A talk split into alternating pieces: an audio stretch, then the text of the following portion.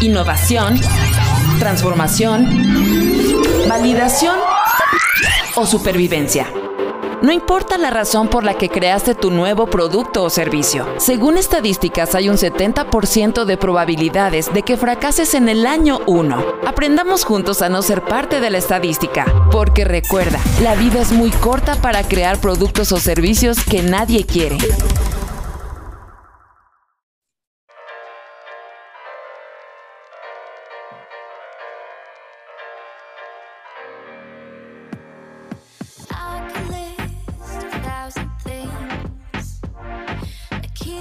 Hola, ¿qué tal? Mi nombre es Eduardo Luna y te doy la bienvenida a un podcast más de La vida es muy corta para crear productos que nadie quiere. Una iniciativa que, como sabes, ha nacido a título personal representando la empresa y consultora MH Services. Y hoy quiero hablarte del primer paso, la segmentación de usuarios, ¿no? Y estoy seguro que en la segmentación de usuarios te estarás preguntando, bueno, ¿y si voy a llevar a cabo mi Linear Canvas? Qué tipo de segmentación de usuario tengo que llevar a cabo, ¿no? En la parte de segmentación de usuarios, lo que nosotros siempre recomendamos es que, número uno, tratamos, tratemos de que la segmentación sea descriptiva hacia cualquier persona que lo lea. ¿Qué quiere decir? Muchas veces he escuchado que la gente pone personas que les gustan los tacos.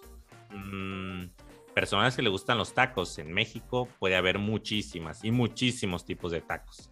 Personas que le gustan las pizzas. ¿De cuál? Hay gente que odia que le pongan piña a la pizza y cualquier persona que diga que le pone piña a la pizza es probable que se gane muchos enemigos automáticamente, ¿no? Y si bien esto lo estoy diciendo en broma, eh, justamente lo que quiero que tengamos claro es eso, que cuando nosotros estamos hablando de un tema, de una segmentación de usuarios, tiene que ser algo muy claro. Personas que les gustan las pizzas gourmet, ¿vale? Ahí ya cerraste a un mundo de mercado enorme. De igual forma, personas que les gusta viajar al extranjero en vacaciones de verano. Personas que hacen viajes grupales y acaban de egresar de la universidad. Siempre que hagas tu segmentación de usuarios, trata, trata en todo momento de que sea lo más descriptivo posible y que de verdad describa, valga la redundancia, al usuario que quieres atacar. Por ejemplo, hace poco una persona que he estado asesorando, un empresario que tiene una agencia de marketing, me preguntaba, oye, fíjate que tengo un cliente con una consultora de negocios y él puede atender todos los negocios, ¿no? Yo, si estuviera atendiendo ese tipo de cliente, le diría, oye, lo entiendo, entiendo tu capacidad de poder atender todos los negocios, pero, pero, pero, pero quiero contarte el cuento de Ricitos de Oro. Y si no sabes el cuento de Ricitos de Oro, lo quiero resumir de la manera más sencilla. Ricitos de Oro es un cuento de una niña eh, muy linda con unos ricitos de oro que iba caminando por ahí en el bosque y estaba cansada y perdida y de pronto encontró una casa. Dentro de esa casa encontró que había tres cosas de todo, tres sillas, tres platos, tres, este, tres camas. Y volteó a ver a la pared y vio que habían tres fotos. Un papá oso, una mamá oso y un niño oso. Y entonces eh, dijo, ay, tengo mucha hambre, hay tres platos, me voy a sentar, ¿no? Y acto seguido lo primero que hace es sentarse en la silla de papá oso, la más grande. Y dice, ay, esta silla me queda muy grande. No, no, no, esta silla no me va a servir. Entonces agarra y se sienta en la silla de en medio de mamá oso. ¿Y qué crees que sucede? Pues prácticamente lo mismo. La silla no estaba tan grande, pero aún así seguía alta y la espalda no le acomodaba. Y entonces ve la silla más pequeña y dice, ah, esta silla me gusta. Y entonces se sienta en la silla eh, de el hijo oso o bebé oso, ¿no? Y dice, wow, esta silla pareciera que está hecha para mí. Se pone a comer y empieza comiendo en el plato de papá oso, el más grande, porque era el que ella quería. Ella quería la sopa más grande y dice, ay, no, está muy caliente, muy, muy, muy caliente, no, no la quiero. Agarra la de la mamá y la de la mamá estaba fría completamente. Y entonces dice, ok, voy a agarrar el plato pequeño, pues el que estaba aquí más cerca, ¿no? Y ese plato estaba en una temperatura idónea.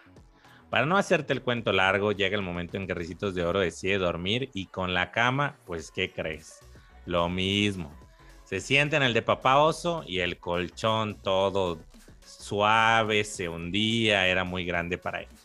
Se sienta en la cama de mamá oso y dice, mm, pues está rica, pero no sé, como que sus sábanas son muy calientes, no, no me gusta.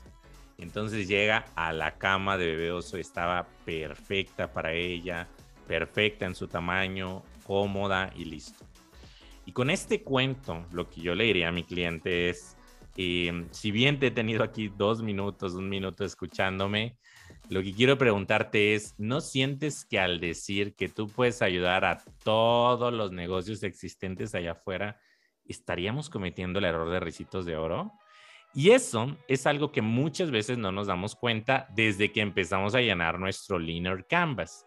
No nos damos cuenta que la persona que nosotros queremos ayudar, pues tiene que ser un segmento específico. No es lo mismo ser el mejor ayudando a negocios restauranteros, el mejor ayudando a negocios de tecnología, el mejor ayudando a agencias de marketing, el mejor ayudando a empresas de crecimiento que ser el mejor en los negocios. Yo lo primero que le diría a mi cliente, entiendo perfectamente tu expertise, de hecho es algo que admiro muchísimo, pero me encantaría que me dijeras cuáles son los top tres mejores, esos con los que tú, vamos a ponerle nombre Carlos, te sientes súper cómodo. Automotriz, restaurantero, eh, con empresas japonesas, con empresas transnacionales. Y entonces diría, atiendo a empresas que tienen retos de negocios en el sector automotriz. Ese es un segmento que me va a permitir enfocar el marketing, el podcast, el video, la manera en que hablo. Porque, ¿qué crees? No le puedes igual hablar lo mismo a un dueño restaurantero diciéndole en un mensaje de marketing, te ayudamos a abrir una tercera franquicia, a decirle a un director de una empresa industrial de somos los mejores resolviendo retos de negocios a empresas que se están expandiendo internacionalmente en el sector de la industria.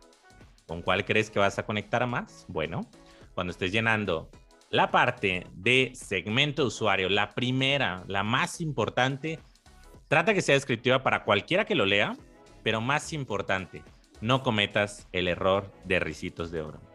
Te agradezco mucho por haberme acompañado en esta sesión de la vida es muy corta para crear productos que nadie quiere y recuerda, ama el problema y no tu solución. Con estos 5 minutos, 10 minutos que inviertas en escribir un post-it y pegarlo, te vas a ahorrar, te lo aseguro, no horas, años, años perdiendo el tiempo en el segmento o los segmentos equivocados. Las empresas pequeñas mueren porque no logran llegar a los clientes ideales. Las grandes empresas mueren porque dejan de escuchar a sus clientes ideales. Muchas gracias, mi nombre es Eduardo Luna y te espero en otro podcast más.